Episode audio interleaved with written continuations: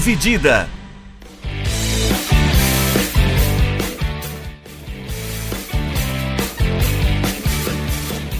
Olá, meus amigos e olá, minhas amigas. Sejam bem-vindos e sejam bem-vindas a mais um episódio do podcast Dividida. Eu sou o Guilherme Milani, dividindo a tela aqui comigo, Vinícius Bringel. E aí, Bringel, como é que você tá? E aí, Milani, pessoal? Calorzão, tranquilidade? Calorzinho muito gostoso para começar o outono, né? O outono, o verão já acabou, né? O verão acabou essa semana, né? Foda-se as estações. Puta calor desgraçado a semana inteira que não fez durante o verão. É, só choveu. Só choveu. Chuva, agora é só calor. Agora é só calor. É... Enfim. E essa semana a gente vai falar de aposentadoria. Você é aposentado, pensionista do INSS? Não, nem tanto. Mas essa semana aposentou oficialmente né, o Ozil. Ele decidiu parar de se arrastar em campo. E ele se aposentou, ele que está com 34 anos de idade. Uh, atualmente nasceu em 88 é, e sem dúvida um dos grandes jogadores dessa última geração, dessa última década de futebol, desses últimos 15 anos aí. E aí surgiu a ideia da gente lembrar um pouco de alguns jogadores que, que se aposentaram também de forma precoce, assim, sem motivo de lesão nem nada. E fazer uma, uma passagem rápida para achar mais esses jogadores, né, Brinja? A gente lembrou um pouquinho da seleção da Alemanha né, o, o, a loucura foi isso. A gente é, passou pela seleção da Alemanha de 2014 e, e impressionou um pouquinho né, o número de jogadores é, dessa, dessa seleção, que foi campeão do mundo, que já não está mais jogando. Né? Tipo, é um, um, grupo meio grande assim, né? Você tem caras como o o capitão, né, o Felipe Lan, já aposentou, o Kedira aposentou, é, o Mertesacker era um pouco mais velho, mas ele também já aposentou. Alguns jogadores tiveram uma queda meio brusca, né, assim como o Grosskreutz está jogando nas divisões, nas divisões praticamente amadoras né, do futebol alemão. É, o Rovedes também aposentou, o Rovedes é da mesma idade que o Ozil. O Schweinsteiger. Também aposentou. É, é meio, meio louco, né? Esse tipo de coisa. É, o Mertesacker é outro também que já aposentou. Sim. É dessa mesma geração ali do, do Lan, do Schweinsteiger, né? Do Podolski. Podolski, o Podolski acho que ele tá ativo, é. Eu tô jogando na Polônia. É, ativo, acho que de novo, outra palavra forte. Mas, mas ele tá assim, ele tá no, na primeira divisão da Polônia, por exemplo. É, já é alguma coisa. Então. Já é alguma coisa, né? O Grosskreutz tá ali, sei lá, na quinta divisão regional alemã. Tipo, aí já é, já é bizarro. Jogar no Rio Branco. É, por aí. Foi campeão do mundo, tá jogando Rio Branco. Um abraço aí pro Mineiro. é, mas é, é isso mesmo que você disse, né? É, esse gancho do, do Ozil, da aposentadoria dele, que foi, querendo ou não, um dos maiores jogadores dessa última década, um dos grandes assistentes dessa última década. É, eu acho que tirando Messi, Cristiano Ronaldo, talvez Di Maria, seja o maior assistente dessa. É, não sei se dá falar assistente, porque Cristiano Ronaldo não é um assistente, mas é um cara que tem é. muita assistência. É, mas ele tem grandes números nessa última década. Fez muita. Tem um papel importante nessa última década, não só a nível de seleção, porque venceu a, a Copa do Mundo a Copa. 14, mas também porque em clubes ele também foi muito importante. Desde a saída dele da Alemanha para chegar no Real Madrid, é, os anos que ele ficou ali com o Mourinho, depois ele foi pro Arsenal e manteve um bom nível por uns 3, 4 anos ali, que ele ainda era um dos maiores jogadores do mundo. Sim. Até ter essa queda mais brusca e, e a gente tentar meio que se perguntar o que aconteceu ali. E, e é recorrente nessa geração, igual você falou, né? Caras que aposentaram cedo ou caras que atingiram um ápice ou um nível de sucesso muito grande em uma bem, sendo bem jovem e também a, basicamente afundaram a carreira no sentido profissional, assim. Porque os caras não jogam mais no alto nível, não têm mais uma ambição, não atingiram o potencial que se esperava de vários desses caras. É, para mim, o caso mais gritante era o Draxler, porque o Draxler, para mim, no Schalke, ele era porra. Nossa, ele era muito bom. Ele era pra ser um dos maiores do mundo. Ele, era é, ele, é, ele tinha, assim, uma projeção parecida com a do Götze. É. é o Götze que acabou não virando tudo de jogador, o Götze teve problema, teve problema com problema físico, né, é, metabolismo, é, imagino que ele tenha tido depressão também durante um tempo, ficou meio longe, meio afastado do futebol, tá voltando agora, é legal ver ele voltando agora, mas assim, né, tipo, também é outro que infelizmente acabou não se tornando aquele aquele cracaço que a gente imaginou que, que seria. Porque às vezes, é, que nem a gente tava falando antes, às vezes o cara aposenta ou caminha para uma aposentadoria, seja por inúmeras lesões, aí o cara, de certa forma, não tem tanto controle disso, né? Às vezes é uma questão genética, às vezes é uma questão de estilo de jogo, ou estilo de vida que o cara leva, acaba levando uma sequência de lesões. Aí o cara não consegue dar continuidade, até pode desanimar, ou sei lá, o cara não se foda, você é rico já. O cara abandona, ou o cara simplesmente não tem a motivação. É, e nessa, não sei se com todos esses caras dessa seleção alemã foi justamente isso, porque eu, acho que Schweinsteiger e o Lan foram os que boa parte da carreira eram grandes estrelas, assim. E o Lan, até o seu último ano, ele ainda era um dos melhores do mundo. O cara é um completo absurdo ainda. Ele aposentou é, literalmente porque ele quis. Porque ele é, o, o Lan, o Lan, eu queria falar, o Lan aposentou no termo dele. Tipo, ele falou, caras, ó, eu, puta, joguei bola minha vida inteira, agora eu quero, tipo, dar uma desacelerada e mudar um pouquinho. E aposentou. O Schweinsteiger, eu lembro que ele, ele aposentou, eu acho que porque o físico dele já não aguentava o ritmo, ele já estava sofrendo um pouquinho com lesão, tanto no United quanto é, depois nos Estados Unidos, aí ele já não estava mais né, tão, tão é, jogando Fire, é, não estava mais ali naquele nível de, de antes. E acho que assim, é, é, é, muito honesto com, com, com o corpo, né? Quando você olha e fala assim, cara, o meu corpo não aguenta mais, tipo, esse tipo de, de intensidade e e tá na hora de eu parar, sabe? É, porque às vezes o cara não precisa mais disso, né? É. Mas eu acho que a diferença desses caras, assim, nessa geração alemã, é a mentalidade dos caras em relação a isso. Tipo, putz, tô sofrendo com o meu corpo, ou tô desanimado, mano, esquece esse negócio aqui, eu vou. Mas outra coisa, o Shirley é um desses casos, que é um cara que é. atingiu o sucesso desses caras que a gente citou antes, mas ele foi bem sucedido dentro do futebol, não dá pra falar que não cara foi campeão do mundo, jogou campeão do mundo. Da, da Europa. O cara foi bem, o cara não era um Zé Ninguém. Mas ele decidiu aposentar cedo também. Eu lembro que o Cross é outro que vive comentando há muitos anos que ele quer aposentar cedo. Também tem aquela história se ele vai jogar mais um ano ou não com o Real. Ele tem 32, 33, ele é novo também.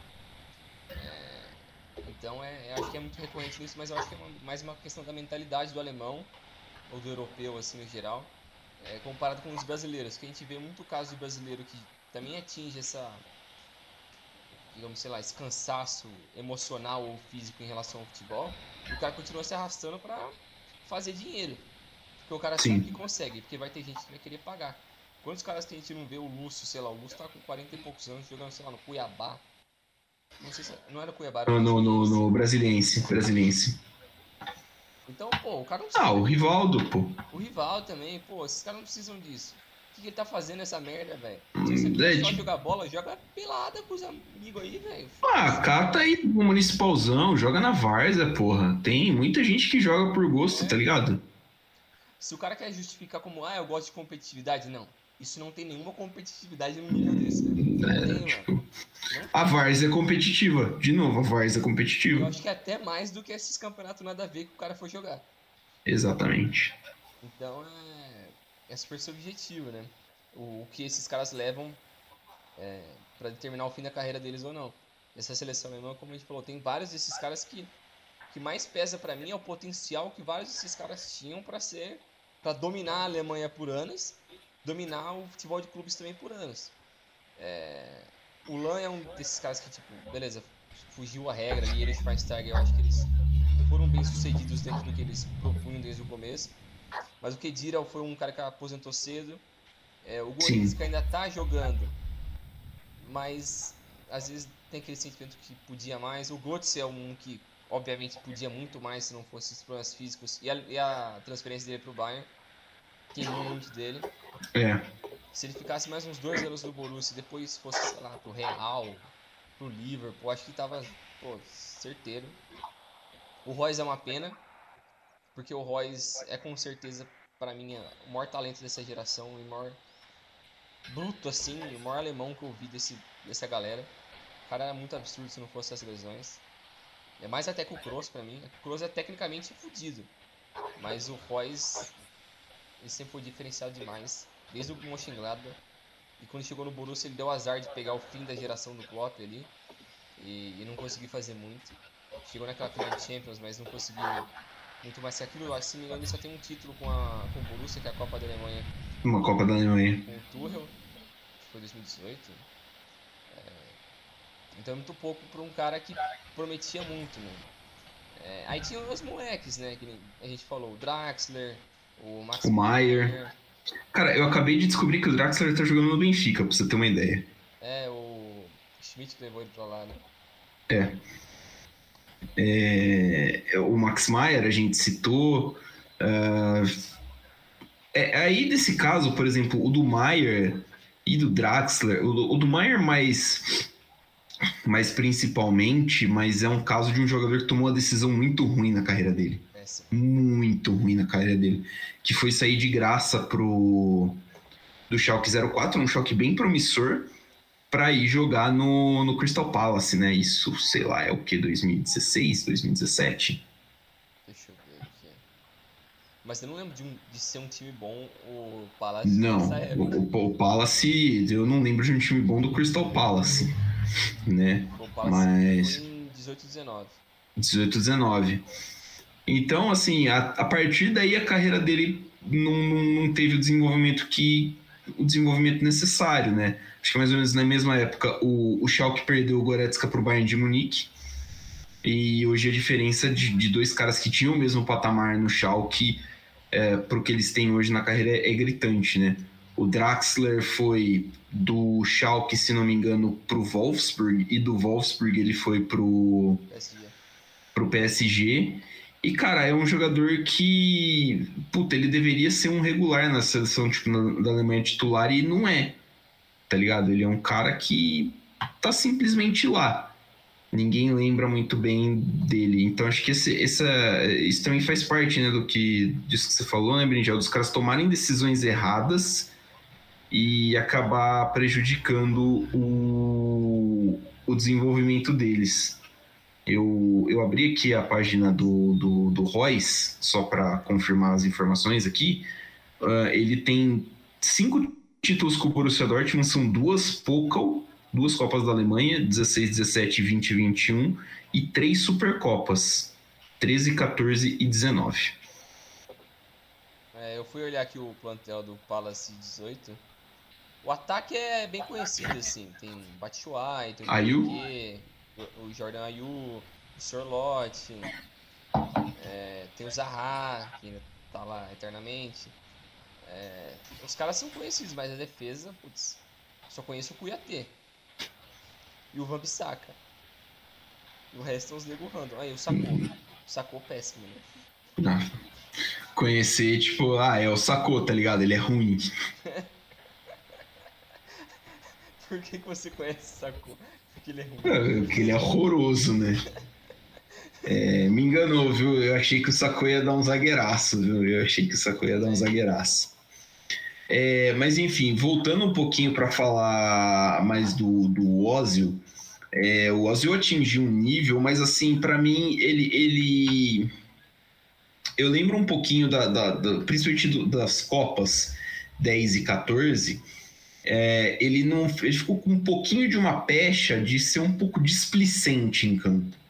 E ele sempre ele teve um e, e o perfil dele de jogo trazia um pouquinho disso, né? Tipo, não não que ele era displicente, mas assim, ele tinha um tom de jogo que, que parecia às vezes isso, uh, mas era o jeito de, dele expressar a habilidade que ele tinha. Ele é um jogador talentosíssimo, como você falou, um dos principais assistentes da Europa. É, ele foi um cara de muito destaque e, e muito, muito talento. Só que acho que essa, essa questão dele, tipo, às vezes ser um pouco displicente com o, o a tendência de você aumentar o ritmo, de você fisicamente precisar se doar mais, e o Ozil nunca foi um cara que fisicamente se doou muito pro time, tipo, não corria com a intensidade que corre o Goretzka, que corre o Kimmich e etc. Eu acho que acabou escanteando ele, né? Uh, principalmente ali no, no, final da passagenzinha dele pro Arsenal, porque eu lembro que parou de, o pessoal acabou parando de jogar no ah, foi quando foi feita mais a transição do 4-2-3-1 pro 4-3-3. Uhum. Então, tipo, você não tinha mais o cara atrás do atacante, que era mais ou menos onde o Ozil jogava. Acabou matando ele, né? Acabou matando ele. E, e acho que esse é um problema que é discutido em, em, por, por gente que discute evolução tática do futebol que as, as, posições vão sumindo, né? Tipo, esse, é, essa função foi sumindo, a função do segundo atacante foi sumindo, porque a gente precisou começar a jogar essa galera para as pontas, né? E aí eu acho que se acabou não, não valorizando tanto assim um cara como o Zil, né? É verdade, é bom lembrar disso que você falou. Porque nessa época, o, acho que o auge dele para mim foi na época do Real, que era quando ele jogava com o Mourinho nisso, né? Que ele era o, o cérebro ali atrás do Cristiano Ronaldo, Benzema, o Higuaín e o Di Maria na direita, né? Que era pô, o classicão do Real é, nessa época com ele.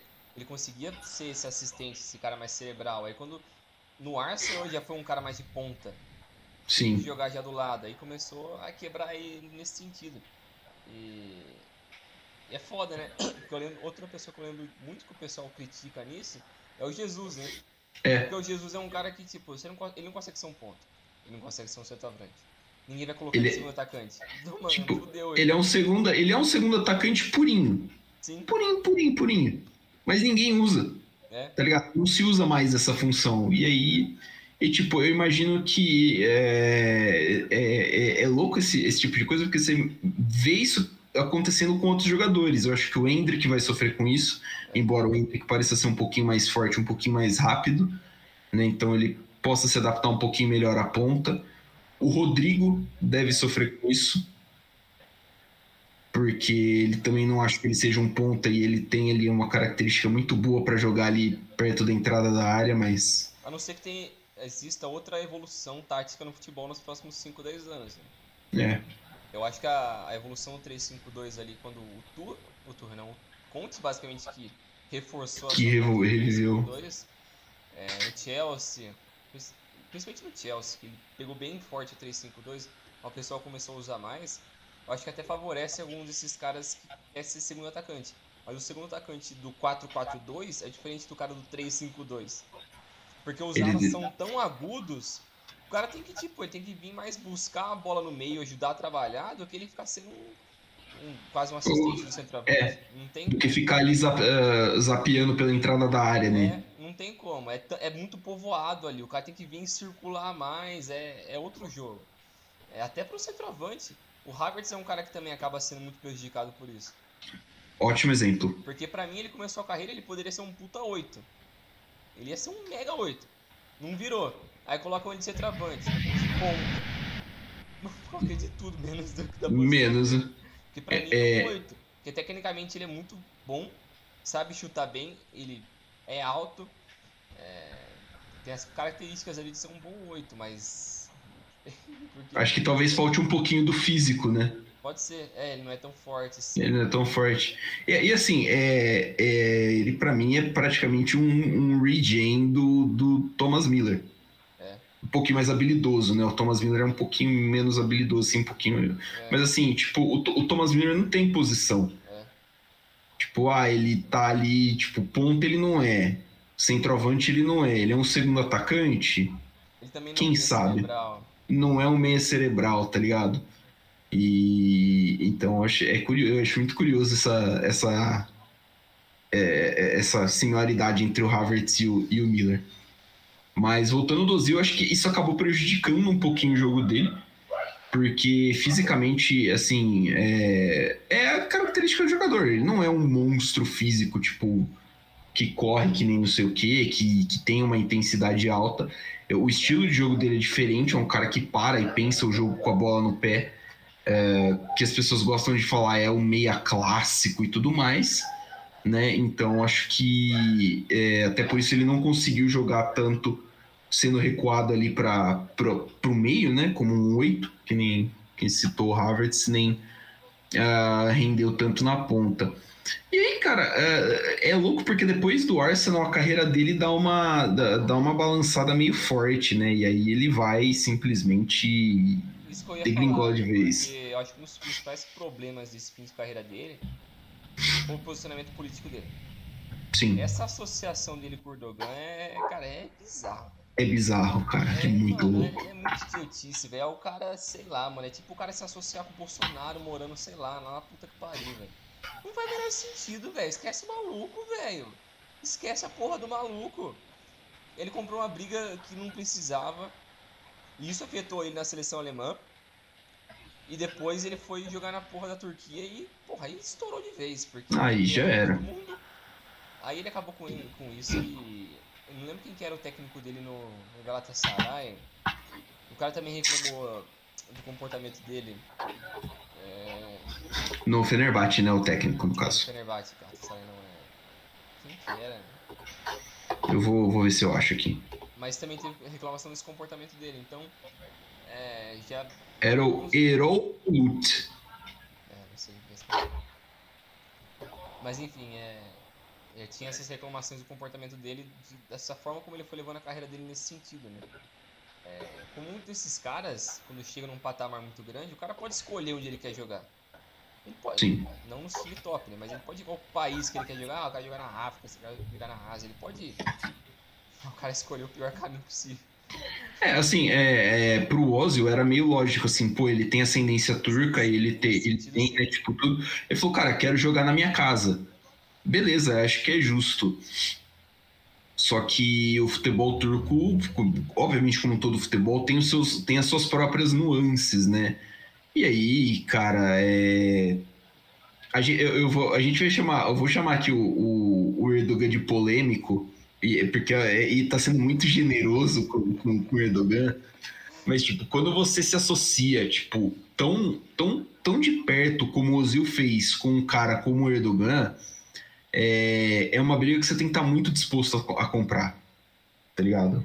E digamos assim, não é, não é a mesma coisa do Neymar apoiando o Bolsonaro nas vésperas da eleição, porque acho que a questão pro turco, é, o turco é mais passional em relação à política do que a gente aqui ainda, né? Tipo, é, a questão fica um pouco mais ácida lá.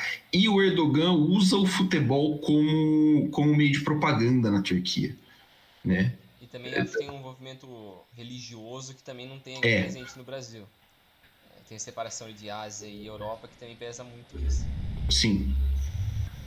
É, então, tipo, aí ele não dá certo no, no Fenerbahçe, que é o time da, da, da infância dele, né? O Ozil falou que é o time da infância dele.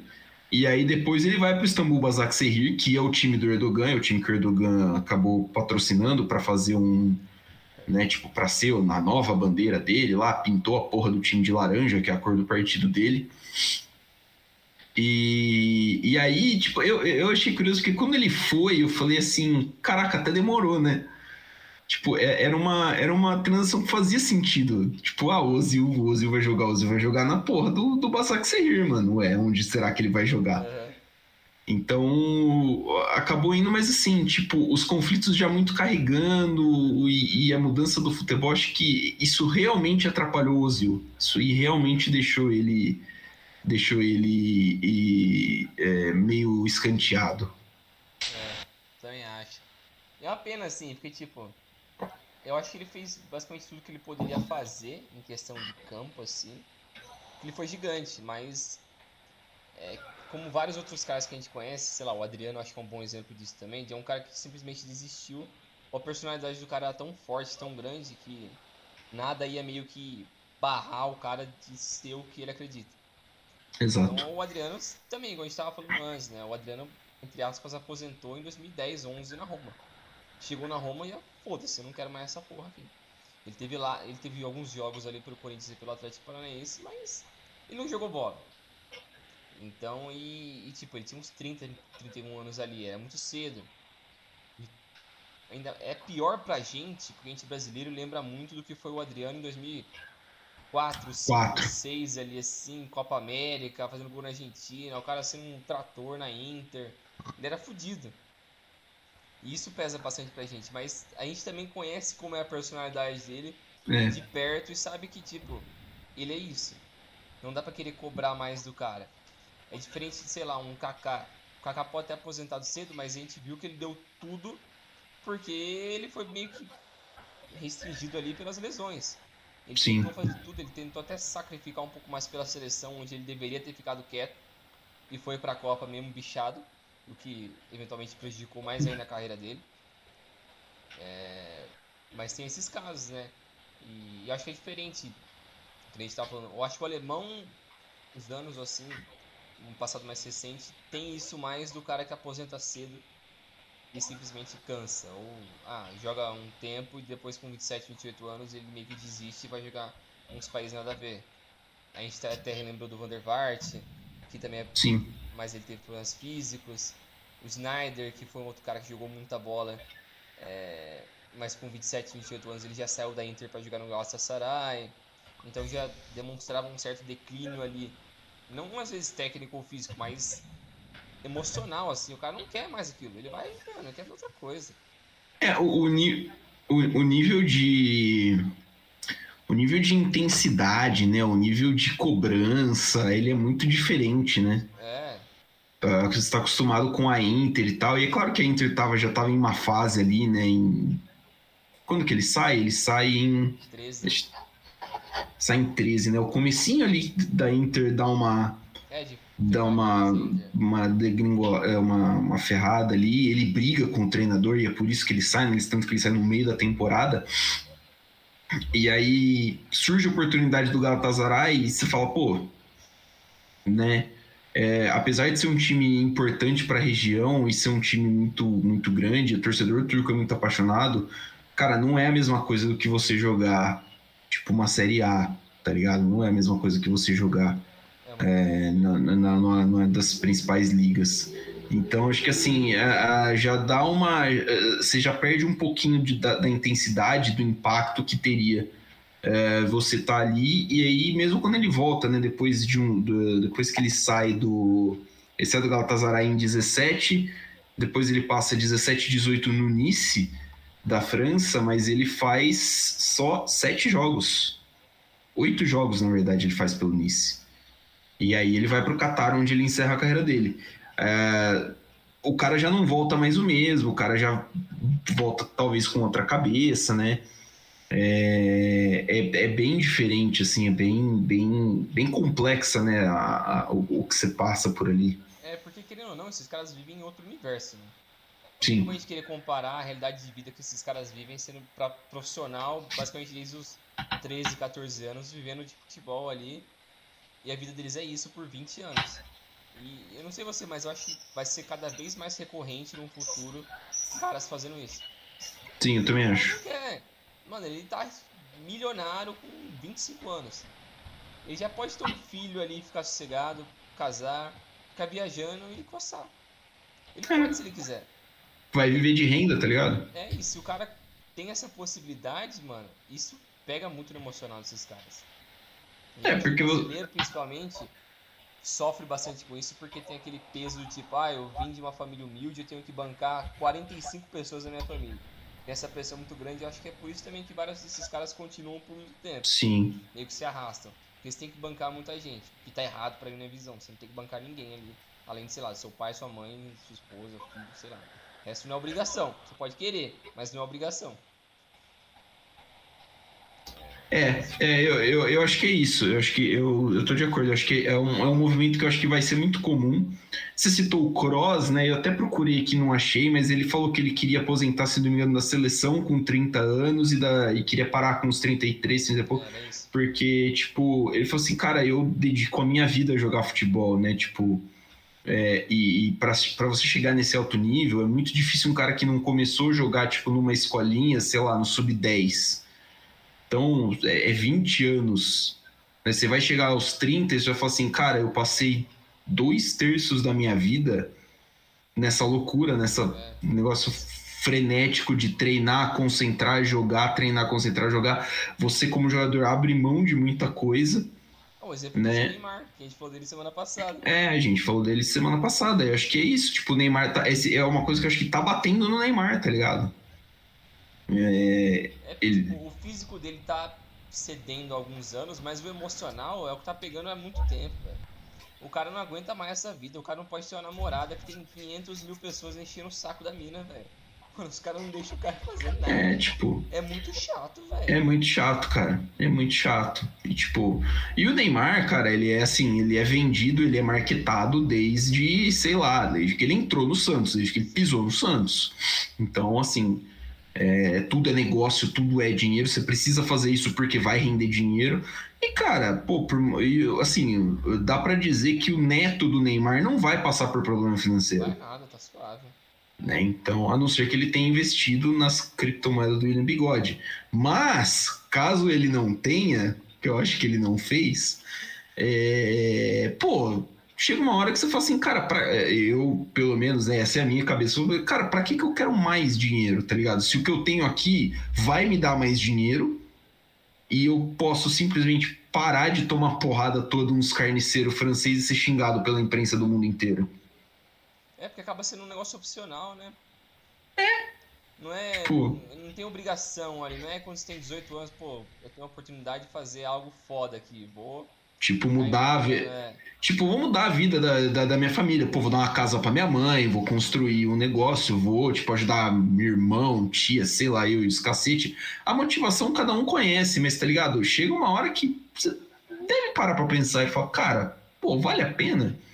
Você abre a rede social lá e vai passar lá pelo Instagram e xingamento, tá ligado? E cobrança por uns bagulho nada a ver. Porra, Neymar, por que, que você não, não, deu o título da Copa pra nós? Você, irmão, eu sou um cara só, velho.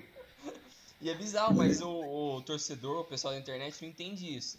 O pessoal público. E é complicado pro cara viver numa vida onde ele basicamente não pode ter opinião, não pode ter dizer, é. não pode fazer nada. Se é milionário, não pode fazer porra nenhuma. Vai tomar no cu. É, tipo, qual que é o benefício, né? Não tem, mano, não tem como. Por isso que é melhor, tipo, joga até uns 25, aí você para ali e fala, vai tomar no cu. Ah, ai, foda-se, você fala assim, ó, galerinha, cansei tá, eu vou passar o resto das minhas, da, da, dos meus dias na ilha, sei lá, de Fiji. Só, tipo, vou, o máximo que eu vou andar é da porta da, da, do fundo da minha casa até a praia pra, pra entrar no mar ali. Já era, mano. Quero mais saber dessa porra, não. E tá certo, mano. É, é complicado. Acho que por isso que muitos desses europeus têm essa mentalidade já. Assim. Porque, eu querendo ou não, o europeu é muito mais evoluído nesse sentido, assim, social. Então, um, um, cross da vida que fala há anos que ele já está preparando mentalmente para aposentar com 30, 33 anos, já mostra que o cara tem uma cabeça diferente. E aí, tipo, pode ser que ele chegue e ele fale assim, cara, eu aguento mais um aninho. Tipo, eu, eu posso, né? Tipo, acho que dá pra eu. Ideia também. É, tipo, mas você chega muito mais preparado, tá ligado? Você chega muito mais preparado, você chega muito mais certo. Você fala assim, ah, cara, eu tava pensando em parar esse ano. Será que vou? Mas eu acho, acho que não, acho que dá, né? Acho que é isso mesmo, né? Fiz o que eu tinha que fazer, tudo. Acho que é isso. Ou o cara pode simplesmente chegar e falar assim, pô, dá, né? Acho que vou mais um aninho, chega lá, bate no telefone pro Florentino e fala assim, ô Florentino, dá, dá, joga mais umzinho aí, a gente só vai discutindo aí, tipo, tempo de jogo, dá para diminuir um pouquinho e tal, porque o, o corpo, a cabeça já não tá mais aguentando e já era. É, eu acho que um aspecto que vai mudar muito essa, é, é, essa relação do jogador com a própria carreira e pode ajudar o jogador a tomar esse tipo de decisão com mais facilidade é uma reintrodução porque a psicologia, da psicologia no futebol, porque a psicologia já, este, já está dentro do futebol, uh, ela foi meio que abandonada por, por setores assim, tipo, por, por muita gente. Né? A última seleção brasileira, inclusive, não levou psicólogos para o Catar, e a julgar pelo que aconteceu no jogo contra a Croácia, eu imagino que fosse necessário. E, assim, é, o acompanhamento para o jogador, eu acho que, deve, é, acho que é muito benéfico, porque ainda mais hoje você tem muito mais pressão, as pessoas têm muito mais acesso ao jogador por, por causa das redes sociais. Então, assim, é, é muito mais é, é muito mais coisas com que o jogador tem que lidar uh, além de só, tipo, além do, do, do, do, dia a dia do jogador. Então acho que é uma, é, um, é uma coisa que vai que pode ajudar muito o cara a se esclarecer até mais e encarar de forma mais profissional, assim, digamos assim, uh, essa relação. Eu também acho, e até acho que a gente chegou a comentar isso no, no da Copa, onde o, o Dibu fala, né, como a importância da psicologia foi na mudança de carreira dele. E se ele pudesse dar um conselho para alguém que está iniciando a carreira, seria tem um, um acompanhamento, acompanhamento. É, psiquiátrico e tal, clínico, é, porque ajuda muito na os problemas que eventualmente vão aparecer na sua carreira, seja é, na hora da uma relação com algum técnico, algum dirigente, algum jogador, ou seja, pessoal mesmo, assim, com torcedor, com a sua família, com a pressão de alguém. E vai aparecer isso. E é algo que, querendo ou não, é novidade. Você não tá. Você não aprende nascendo. É, tipo... aprendendo que, tipo, ah, é normal a pessoa me cobrar por isso, o sentimento que você vai ter em relação a isso é normal. Você vai ter que aprender com o passar do tempo. E o psicólogo vai ajudar você a trabalhar melhor isso. E se chegar num momento onde o cara entende mais que a vida é muito mais do que o futebol, ou que ele pode levar o futebol até os 50 anos sem deixar essa cobrança contaminar a vida pessoal dele, ele consegue fazer esse equilíbrio, essa distinção, né? Então é, é benéfico para todo mundo. Como você falou, a seleção brasileira, acho que pesa muito até nessas conquistas grandes. É isso. É cada jogador entender o seu papel ali assim e conseguir dar o seu máximo pro coletivo. E eu acho que o maior exemplo disso nessa seleção foi a hora que acabou o jogo, o Tite foi embora. É. Aí não foi nem dar um não, foi mal aí, mano. Não, tipo, não foi juntar todo mundo lá, pá, tal. É que eu, e... Falou valeu. Falou valeu, GG. É, já era. E já era, tá ligado? Foi de arrastar. E... e eu lembro, cara, a postura, tipo, tem bilhões de críticas aqui ao Filipão, mas a postura dele no final do 7x1 é totalmente diferente. É, a postura dele no final do pior vexame que a seleção brasileira deu na sua história foi de chegar jogador por jogador, carregar os caras para fora, falou assim: acabou, velho. Acabou, vamos, vamos. A gente precisa lamber as feridas, a gente vai lamber as feridas lá dentro. Mas tá lá, pô, é, é, é a referência, tipo, é a, quem comanda tá lá para quando você precisa, né? O contrário do que o Tite fez. É isso aí, eu não sei outros jogadores assim que você lembra que dá para citar nesse, esse exemplo? Algum... É, a gente falou, né? Falou do, do Snyder, o Van der Vaart, né? Você, chegou, você chegou a citar por cima, uhum. que era um talento, ele surgiu junto com o, Van der, com, com o Snyder. É, saiu do Ajax, jogou no Hamburgo, do Hamburgo foi pro Real Madrid e depois foi pro Tottenham e no Tottenham ele já teve um já começou ali a dar um uns probleminhas de lesão e aí quando ele volta pro Hamburgo em 2012, 2013 é, as coisas não ficam não ficam tão bem assim, né? Tanto que ele perde a Copa de 14. Né? Em 2014 ele já não tá mais nos planos da seleção holandesa. E parando para pensar assim na, na, na, geração alemã que ganhou a Copa, você tem ali claramente uma base formada que começou na Euro, que começou a jogar junto na Euro de 2004, que tem o Klose, o Lan, o Schweinsteiger o Podolski e o Mertesacker, que começou na Copa das Confederações de 2005. Esses cinco caras são os pilares.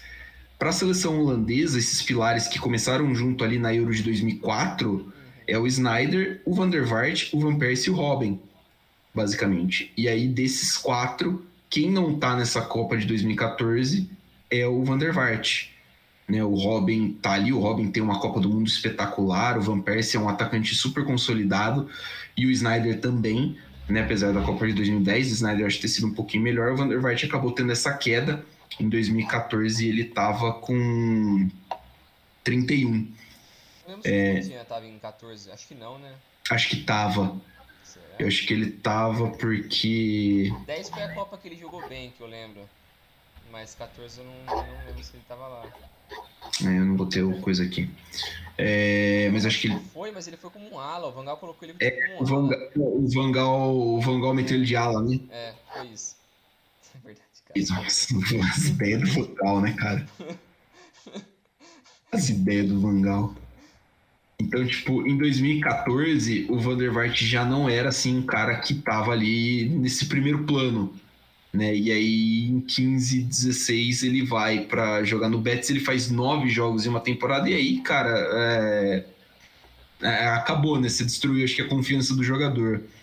É, a gente citou o Shirley, né? Você também citou o Shirley, que foi campeão do mundo.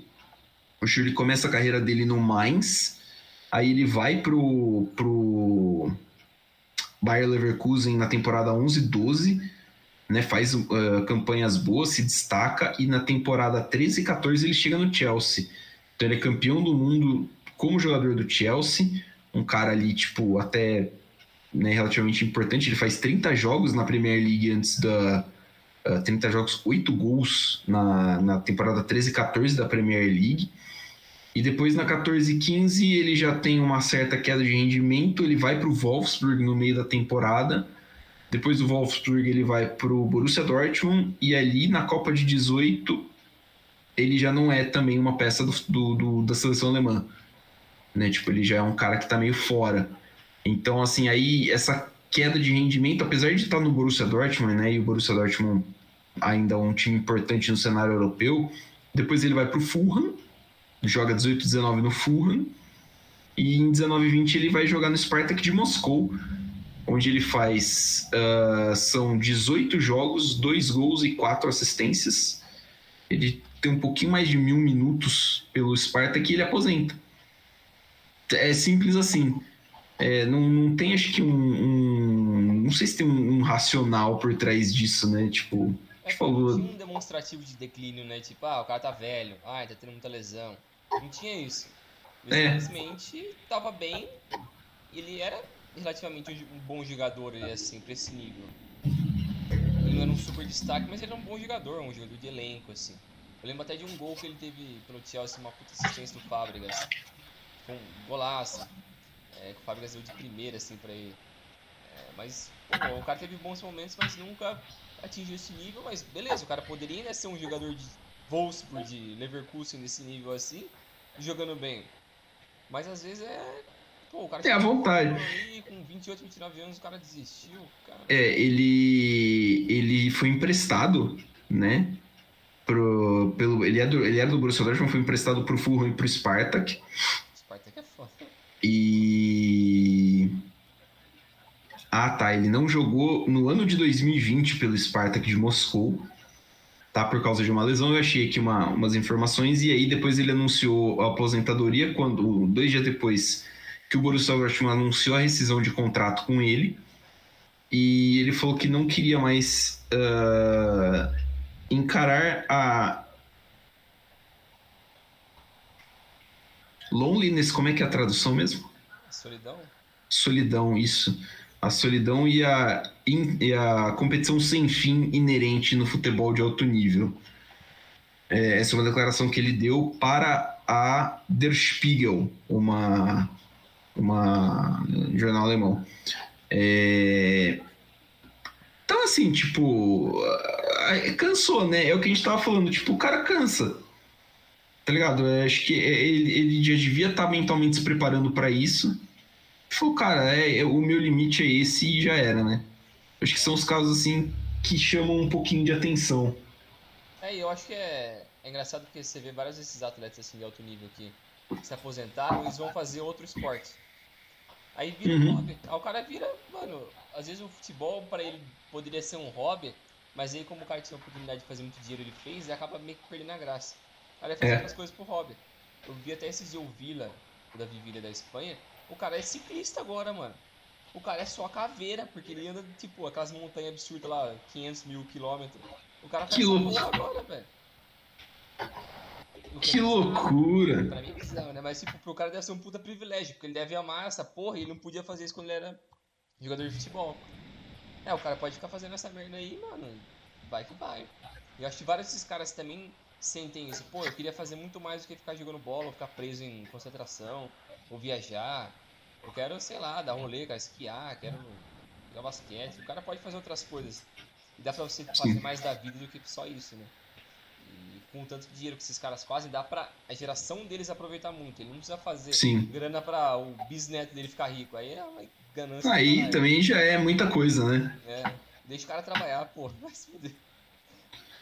É, eu lembrei, lembrei agora, você falou de praticar outros esportes, eu lembrei de mais um caso. O Fábio Coentrão. O, Tá fazendo.